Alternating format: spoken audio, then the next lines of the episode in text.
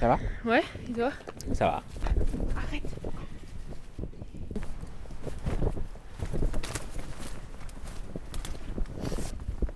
Eh ben, je m'appelle Cécile Moulard. J'ai 27 ans. Euh, là, on est à la bergerie, à la Roque de Fa, là où j'élève des brebis, dans les Hautes-Corbières, dans l'Aude. Mon métier, c'est d'élever des brebis pour la viande d'agneau. Euh, on s'est installé il y a trois ans avec Étienne, mon compagnon, et ça a vraiment commencé que l'année dernière. Parce qu'au début, on n'avait pas beaucoup de bêtes. Même la première année, on n'a pas eu du tout d'agneau, on n'a pas fait reproduire les brebis parce que c'était des jeunes. Ça a commencé l'année dernière. Tous les deux. J'ai fait un BTS gestion et protection de la nature. Après ce BTS, j'ai fait plein de petits bénévolats, et petits stages et autres dans des associations de protection de la nature. Je me suis rendu compte que je voulais pas faire ça comme métier. Pendant ce temps-là, c'est à ce moment-là qu'on s'est rencontré avec Étienne. Donc une fois que je me suis rendu compte que je voulais pas faire ça comme métier, j'ai trouvé une euh, formation qui m'intéressait bien à Florac, qui était euh, gestion agricole des espaces naturels ruraux. C'était une licence professionnelle qui alliait euh, agriculture et environnement, mais c'était plutôt pour euh, pour aller dans les fermes et conseiller les agriculteurs euh, pour qu'ils réussissent à mettre des pratiques qui prennent en compte la biodiversité et que ça soit en bénéfice pour la biodiversité, mais aussi pour eux. Et là, je me suis rendu compte que je voulais pas faire ça non plus, même si la formation était super, mais que je voulais m'installer. Ça, c'était en Lozère en 2016. Étienne faisait déjà un BPREA à Florac. Et ensuite, on s'est installé dans les Hautes-Corbières parce que Étienne, c'est un super copain de deux éleveurs qui sont installés ici depuis super longtemps, Mathieu et Anaïs, qui connaissaient le coin. Il venait souvent en vacances, il aimait bien. Moi, je suis venue, j'ai bien aimé, je trouvais ça très très beau. Mathieu et Anaïs nous ont parlé d'une ferme euh, qui se vendait. On est allé voir, ça nous a plu, et, voilà. Et on s'est installé là, sans aller voir ailleurs, à peu près directement. Sans être du coin du tout, sans. Voilà, mais comme il y avait Mathieu et Anaïs, ça nous a beaucoup aidé.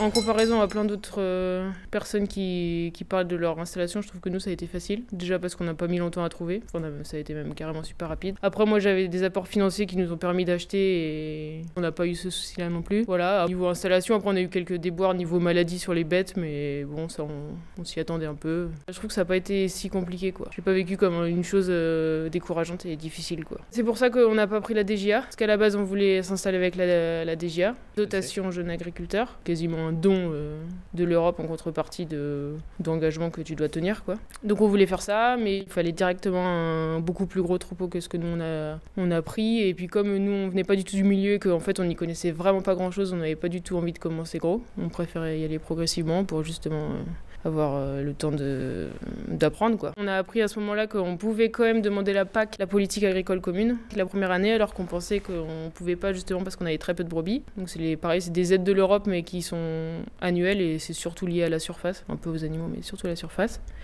On pensait que la première année on n'y aurait pas le droit, on avait besoin de la DGA, on s'est rendu compte qu'on avait le droit à, à ces aides-là et que ça nous arrangeait de commencer petit. On n'a pas demandé euh, la DGA et ça aussi c'est un gros poids en moins euh, pour les premières années en fait que tu dois vraiment suivre un...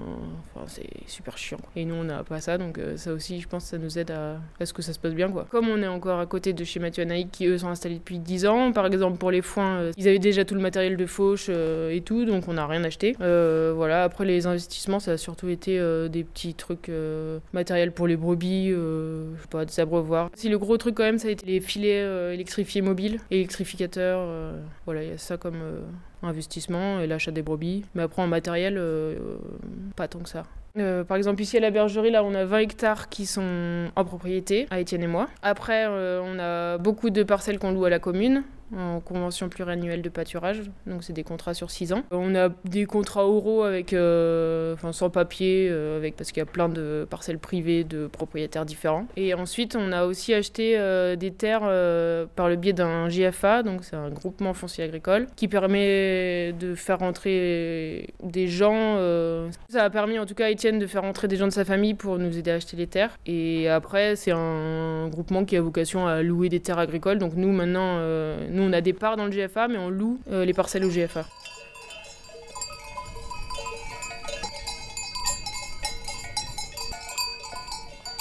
Donc en brebis pour euh, de la viande, pourquoi? Pourquoi? Parce qu'on est un peu feignant, qu'on voulait pas faire de lait. Parce que euh, voilà, on voulait pas avoir un truc routinier avec traite euh, qui prend vraiment beaucoup de temps. Je pense que c'est une des raisons principales. Et donc maintenant, votre élevage, ça allie toujours élevage et protection de l'environnement? Indirectement, vu qu'on est, enfin, n'utilise pas de produits phytosanitaires, euh, on est en nature et progrès depuis cette année. Voilà, après on fait pas de. Étienne fait des petits euh, gîtes à, il fait des petits trucs pour la nature, quoi. Mais enfin, je sais pas, on essaye de mettre les brebis à des moments qui pénalisent pas les plantes mais tout en essayant que ce soit intéressant pour elle quand même. Euh, on fait en sorte qu'elle reste pas trop longtemps sur une parcelle pour pas qu'il y ait de surpâturage, que ça repose bien après. Ce qui est aussi intéressant pour les brebis et pour, le parasite, pour les parasites. Après, est-ce qu'on met en place des choses pour favoriser vraiment une espèce ou une autre? Je sais pas, pas spécialement. On met quand même des brebis dans des parcelles où il y a des orchidées en sachant que les brebis vont les manger, mais jusqu'à présent, elles repoussent.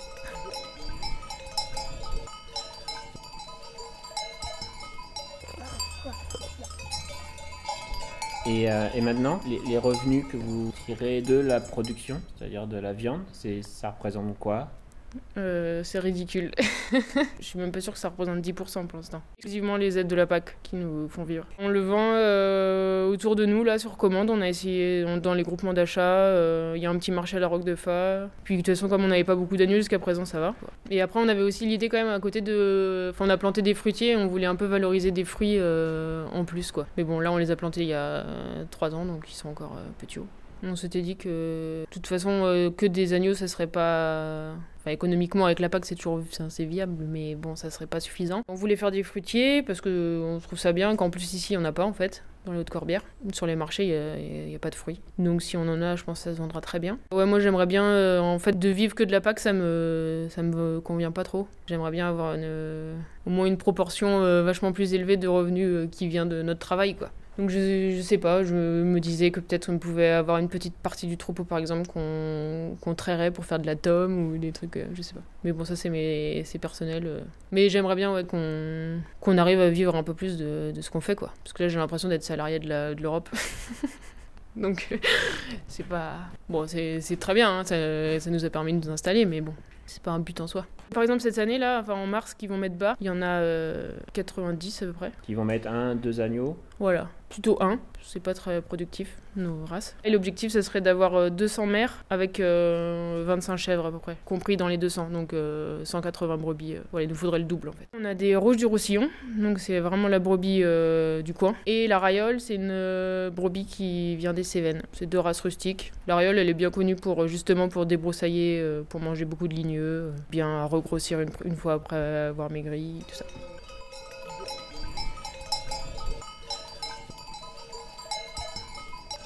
Pour l'abattage, il y a un abattoir d'éleveurs là qui est à Quillan. Donc nous on amène euh, nos agneaux là-bas. Quand il y a les bêtes, euh, moi je mets une heure pour y aller. Et bah je pensais que ça me poserait plus de problèmes. Je sais pas, j'ai l'impression que je fais abstraction. Je le vis plutôt bien. Même si j'aime pas du tout les amener à l'abattoir et les laisser, euh, voilà. Mais en fait, une fois que je suis partie de l'abattoir, je, je, je tergiverse pas sur, sur eux, quoi. Je pense à autre chose et voilà. Mais c'est sûr que je préférerais les tuer ici, quoi. Même si c'est moi qui dois le faire et que c'est dur, je préférerais qu'ils aient pas le temps de réaliser et paf, qu'ils soient morts, quoi. Mais je le vis plutôt bien. Et ensuite, euh, les carcasses vont directement à un atelier de découpe qui est à Cuisa, donc c'est à 10 minutes de l'abattoir. Et nous, on va récupérer la découpe ou ce qu'on a demandé à l'atelier de découpe 5 jours plus tard. Non, ça se passe pas bien. Bah non, parce que euh, l'atelier de découpe, c'est vraiment des branleurs, quoi. Ils nous ont tout fait. Euh, voilà, on a eu vraiment beaucoup de soucis. On a, eu, on a perdu un chevreau, on a eu de la viande échangée, on a des poids qui allaient pas. La, la dernière trouvaille que j'ai eue il y a deux semaines euh, en reprenant une poche congelée, c'est de voir qu'il y avait écrit catégorie chevreau et, et ingrédients viande de porc. Voilà, c'était le dernier truc. Donc c'est vraiment des... Voilà, mais ce qui est chiant, c'est que pour l'instant, ils sont tout seuls. On a essayé de voir avec des bouchers, justement, de par là-bas, mais en fait, ils sont surbookés. donc pour l'année dernière, c'était mort parce qu'il fallait les prévenir longtemps à l'avance. ou voilà. Mais pour cette année, il faut qu'on trouve une autre solution parce que...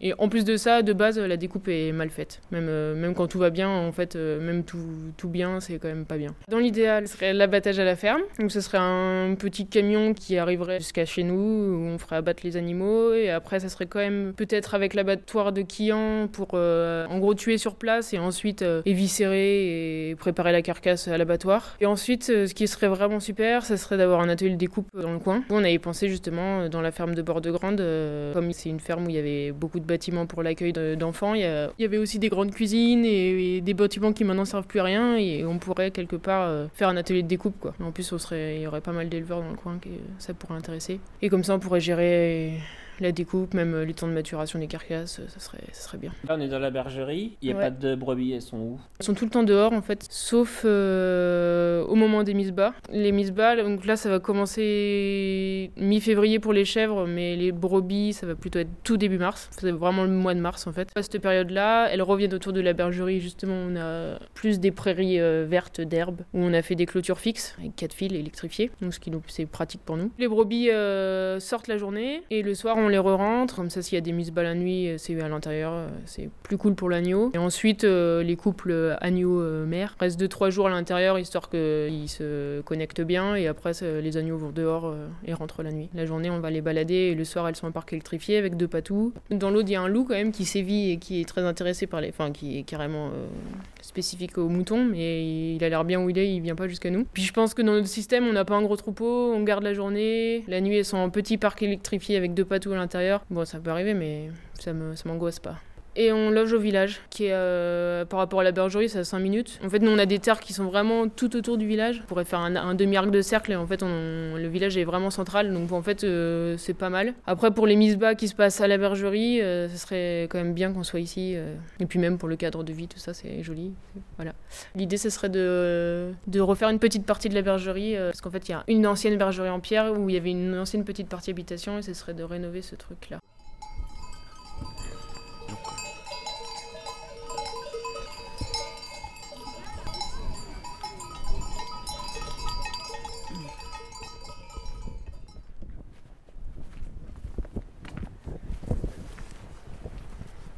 Là, j'étais justement en train de nettoyer parce que cette année, on va avoir plus de brebis. On n'a pas assez de place dans l'autre bâtiment, donc il va y avoir des brebis ici. Donc ça, c'était vraiment l'ancienne partie euh, bergerie, quoi. Donc là, ça sera toujours euh, bergerie où on pensait faire un, atelier ou stockage, euh, voilà. Il y a plusieurs personnes qui sont passées avec des animaux, souvent des chèvres d'ailleurs. Mais on a rencontré pas mal de gens, c'est marrant, qui, qui avaient gardé des animaux ici, dont un berger allemand, enfin un allemand qui était berger. justement qui habitait à côté là et qui gardait des chèvres euh, ici. Et voilà. Et donc on a refait le toit. C'est tout frais. Enfin c'est tout frais, mois d'octobre. Nous on habiterait ici, on ferait une mezzanine en haut pour dormir en haut, la pièce de vie en bas. Ce serait bien.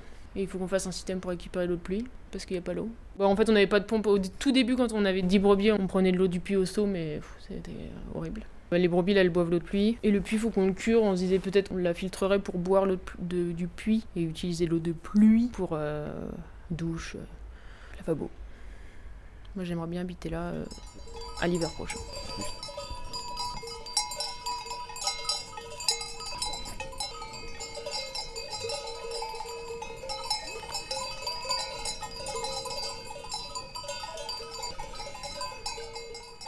Avec les autochtones, euh, ça va. C'est surtout avec les chasseurs, plus d'interaction parce que c'est avec eux qu'on se partage le territoire. Voilà. Euh, c'est moins pire que ce que je pensais, donc ça va. C'est pas l'idéal, mais ça se passe plutôt bien. On nous a pas encore fait de crasse. euh. Après, je sais pas si c'est parce que je suis une femme ou si c'est parce que les gens avec qui j'ai eu des expériences où ils me snobaient alors qu'ils parlaient à Étienne. Si C'était juste peut-être parce qu'ils étaient complètement cons, je sais pas. Je me souviens de, au début, en fait, ici, il y a un, des gros propriétaires euh, sur lesquels on pâture, qu'on était allé voir parce que parce que c'était un gros propriétaire privé. Il voulait pas faire de papier, et puis il était très agressif en fait. Il était bon, pas du tout accueillant, euh, voilà. C'est pas bien passé. Et je me rappelle d'une fois, il y avait une réunion à la mairie et j'étais entre Étienne et lui, et il, passait par-dessus moi pour euh, pour parler à Étienne, alors que c'est moi qui lui posais la question, il répondait à Étienne, quoi. Des trucs comme ça. Comme on a toujours fait les trucs, en fait, même si c'était Cécile Moulard, chef d'exploitation, on était toujours Étienne et moi, donc on était toujours tous les deux. Et je sais pas, j'ai pas rien ressenti de particulier, ni en plus ni en moins, quoi. Enfin, où j'ai fait abstraction, je sais pas. Je m'en souviens pas. J'ai pas de, j'ai rien de particulier à dire à ce sujet. Je me suis musclée en trois ans. Non, il n'y a pas de. Enfin, si, j'imagine qu'il y a des différences, mais dans le tra- les travaux de tous les jours, je, je m'en sors très bien, quoi. J'arrive à retourner une brebis, je... enfin, ça va.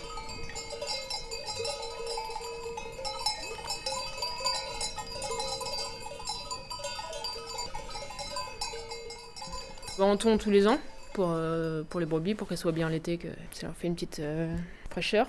On voudrait faire quelque chose de la laine. Comme on a deux races, on a la laine rouge du Roussillon et ensuite, la deuxième race qui est la Rayole, il y a déjà un syndicat d'éleveurs parce que c'est une laine qui est pas trop mauvaise. Ce syndicat récupère euh, la laine des éleveurs, fait euh, tout le processus, enfin, fait faire nettoyer euh, et fait fabriquer des, des chaussettes, des, des pelotes de laine et tout ça. Et ensuite, les éleveurs rachètent les produits finis pour les revendre eux-mêmes en fait.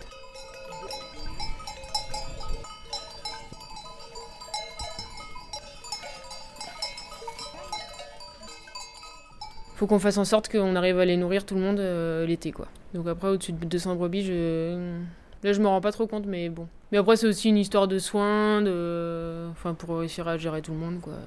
Voilà, et aussi, en plus, si on avait plus de bêtes, il nous faudrait une super énorme bergerie. Ici, on n'a pas la place parce que la configuration du terrain fait que on n'a pas 36 000 endroits pour faire une bergerie et elle peut pas être extensible. Parce qu'après, au-dessus, ça nous paraît beaucoup parce qu'on veut pas l'été. L'été, quand même, ça, a quand même tendance à cramer. Et si ça se trouve, ça va cramer de plus en plus. Euh, l'herbe, je veux dire. Estiver, c'est emmener les, les bêtes euh, en, montagne pour qu'elles mangent l'herbe qui a poussé plus tard euh, en hauteur. On veut pas parce que tous les retours des éleveurs, qui ne pas tous, mais beaucoup ramènent plein de maladies. Enfin, ils ont plein de soucis et ça a l'air quand même un peu chiant. Parle des soins. Quelles pratiques vous avez au niveau des soins? Qu'est-ce que vous utilisez on fait beaucoup de préventifs, oui, de préventifs avec des produits qui sont naturels et donc pas du tout rémanents, et donc il faut le faire souvent. Notamment, il y a une mouche qui pond dans les naseaux des brebis, et la larve se développe euh, à l'intérieur jusqu'à taille euh, qui lui convient avant d'être expulsée. Et ça, ça les gêne euh, à respirer. pour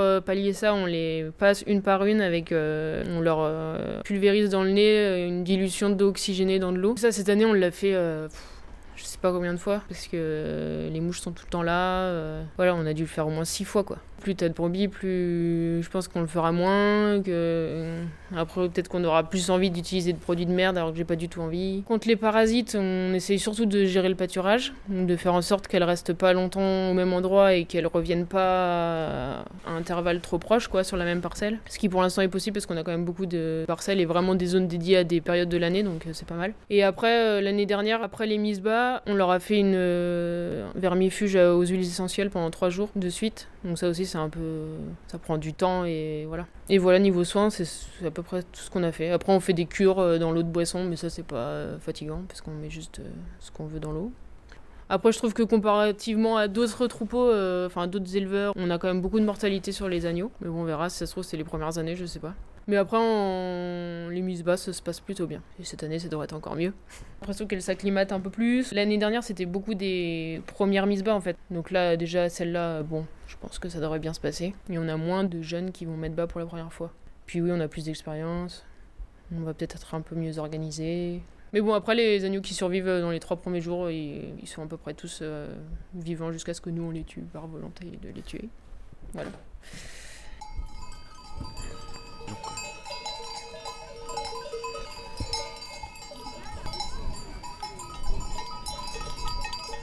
Pour les femelles qu'on garde après 6 mois, elles doivent avoir deux boucles, une à chaque oreille, dont une électronique. Les agneaux au moins une boucle. Euh. Bon, moi je trouve ça débile qu'ils aient une boucle électronique en sachant que dans l'abattoir où on va, ils ont pas la. C'est encore plus débile parce que de toute façon, elle sert vraiment à rien, vu qu'elle est jamais lue que par euh, des yeux. Mais bon, après, on me demande de faire ça, je le fais, je.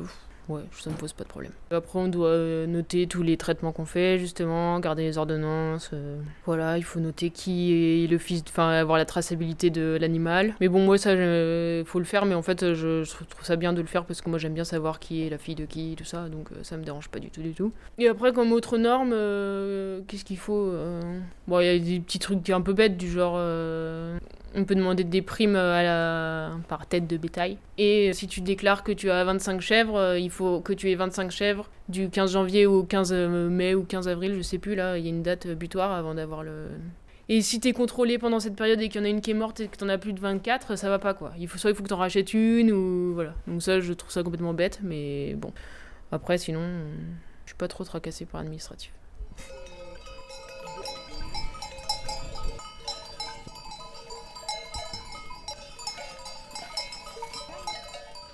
Avec la LPO, on a, la LPO c'est la Ligue pour la protection des oiseaux. Avec eux, on a, on a fait une placette euh, d'écarissage naturel, qui est au-dessus de la bergerie. Et c'est une placette euh, collective, donc on est quatre, je crois, quatre éleveurs. Éleveuse même. Quand on a une mortalité, en fait, on, on met euh, la carcasse sur cette placette, qui ensuite, euh, si tout va bien, se fait manger par les vautours, les grands corbeaux, les autres rapaces qui passent un peu. Et voilà, il suffit de noter qui on a mis quand. Ça nous permet de pas faire venir un camion d'écarissage qui vient de je sais pas d'où, mais de super loin. Et en plus, souvent, on met plusieurs jours à venir, quoi. Et c'est en plein été, c'est dégueu, quoi.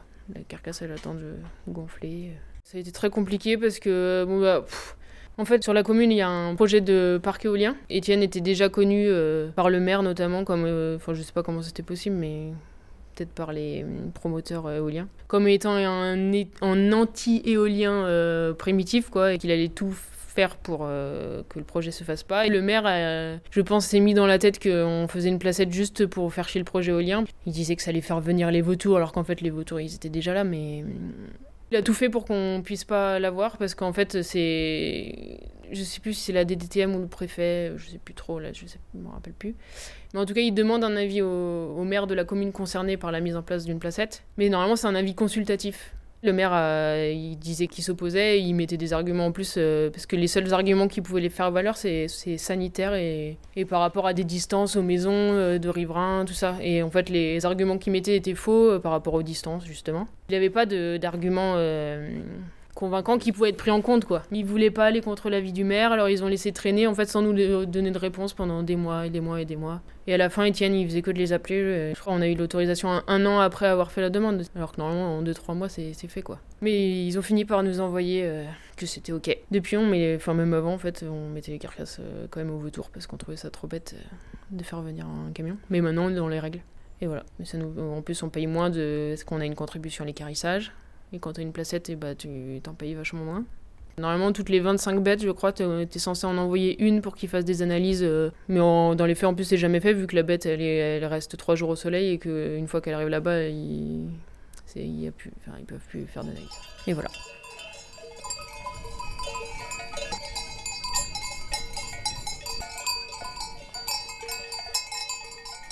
Est-ce que tu pensais euh, devenir euh, éleveuse quand tu étais petite? Pas du tout. Non, euh, c'est vraiment venu quand euh, on était en Lozère avec Étienne et que euh, moi je faisais cette formation. J'avais beaucoup de contacts en fait. Enfin, on allait beaucoup dans les fermes, voir des éleveurs, tout ça, et je trouvais que c'était super quoi, que tu pouvais être, t'étais tout le temps dehors. justement pour quelqu'un comme la nature, je trouve que c'est quand même chouette. Et j'aime beaucoup être avec des animaux. Donc c'est vraiment à ce moment-là, à visiter des fermes en fait. Je sais pas trop ce que j'imaginais en fait. Ouais, c'est bizarre. Euh, j'avais peur de pas aimer garder des brebis alors que j'avais j'avais envie de garder des brebis, j'avais pas envie de faire des clôtures partout. Je me suis rendu compte que j'adorais garder les brebis donc euh, ça va très bien. Non, je m'imaginais un truc cool, quoi, que t'étais ton propre chef, que tu pouvais euh, organiser tes journées comme tu voulais. S'il y avait une journée où vraiment euh, t'avais pas envie de te lever tôt, bah tu le faisais pas. Et ça, c'est vraiment le cas, quoi. Et ça, c'est trop bien. Parce qu'on est deux. Bon, il y a des périodes de l'année où, quand on garde les brebis l'été, il faut se lever, il faut se lever, voilà. Mais par exemple, une fois que tout le monde a mis bas, au mois d'avril, par exemple, c'est super cool, quoi. Genre, euh, tous les agneaux sont nés, normalement, ils vont tous bien parce qu'ils sont un peu grands. Les brebis sont soit tout le temps dehors, donc là, vraiment, t'es pas obligé de te lever tôt. Bon, il y a plus d'impératif. Euh, il y a des, en fait, il y a des moments de l'année où ouais, t'as pas d'impératif à te lever tôt, quoi. Après, ça peut être chiant parce que tu prends du retard sur des petits trucs, quoi, mais tu peux te permettre de, de faire une grasse mat, quoi. Ça, c'est cool.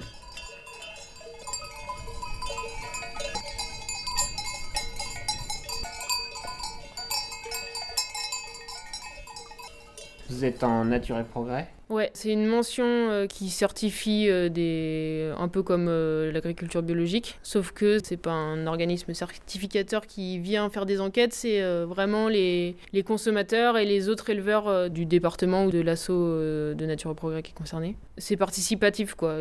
Toi tu vas dans les autres fermes pour aussi faire des enquêtes, voir voir ce qui va, ce qui va pas. Et ce qui est intéressant, c'est que il y a vraiment une démarche justement de progrès. Tu peux avoir des produits qui sont pas sous mention pour telle ou telle raison, mais le but c'est d'essayer de te faire avancer et de, faire en sorte que, tu t'améliores d'année en année, quoi. Ça, je trouve que c'est pas mal. Et en plus, le cahier des charges, il est plus proche de ce qu'on se fait de ce que doit être l'élevage, quoi. Parce que l'agriculture biologique, ça devient de. Enfin, je sais pas trop comment c'était avant, mais c'est très large ce qu'on peut faire. En nature et progrès, c'est un peu plus restrictif et ça nous convient bien. Après, ça prend pas tellement la biodiversité en compte non plus, mais j'aime beaucoup les insectes. Je regarde, enfin, j'étais très intéressée par les coccinelles, les punaises, tout ça. euh. Mais bon, je pense que je vais m'y remettre parce que justement, j'en ai un peu marre d'être monomaniaque euh, brebis. Même si bon, euh, c'est comme ça. En ce moment, les autres choses que je fais, c'est. Je fais pas d'activité, genre dans un club, euh, tout ça, quoi. Mais si je voulais, je pourrais le faire. Et après, là, en dehors des, des du, trou, du troupeau, du boulot, je fais surtout, en fait, en ce moment, d'essayer d'aménager cette maison. Bah, Jusqu'à présent, on a pris des vacances en séparés. Où on partait quelques jours chacun de notre côté.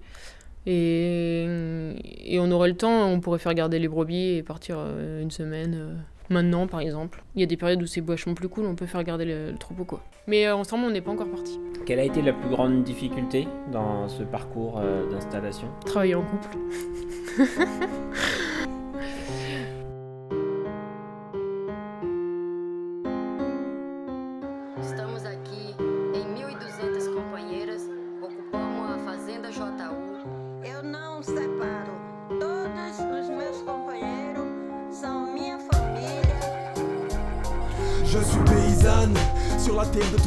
dans un pays nommé Brésil. Certains diront que le nom vient de la couleur d'un arbre endémique. Pour moi, c'est la douleur, le sang écoulé, la couleur de l'incendie pendant la colonisation. Combien d'Indiens massacrés, de jeunes enfants volés, de femmes indigènes violées, de villages incendiés, de biens communs accaparés. Combien d'esclaves africains comme du bétail dans les champs parqués. Leur chant maculé de sang résonne encore dans mon cœur. Sur les cendres de leur camp, j'ai su ériger ma demeure en hommage aux résistants morts pour leur terre, leurs frères et sœurs. À jouer les capas, zombidos palmarès et leurs compères. C'est l'histoire de mon pays, enfant d'un viol né dans la douleur, duquel on a réparti la terre entre les empereurs, les capitaineries, dans les mains des entrepreneurs. Des terres arabes où mes ancêtres étaient cultivateurs. Après des siècles de labeur, ils considèrent cette terre leur. C'est ce qu'a dit mon père aux hommes qui voulaient notre peur. Malgré la peur du revolver, mon père a tenu tête aux voleurs qui ont su le faire taire. Une balle dans la tête et le cœur. Camponesa morre, mas luta pra sobreviver. Conta suas horas, mas a sua força cresce. Ela perde suas cores, mas faz seu campo florescer. Se a camponesa chora, o sorriso permanece. La paysanne se meurt, mais elle lutte pour sa survie. Elle compte ses heures,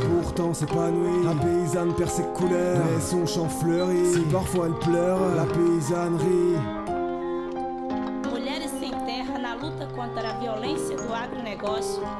Por soberania alimentar e reforma agrária.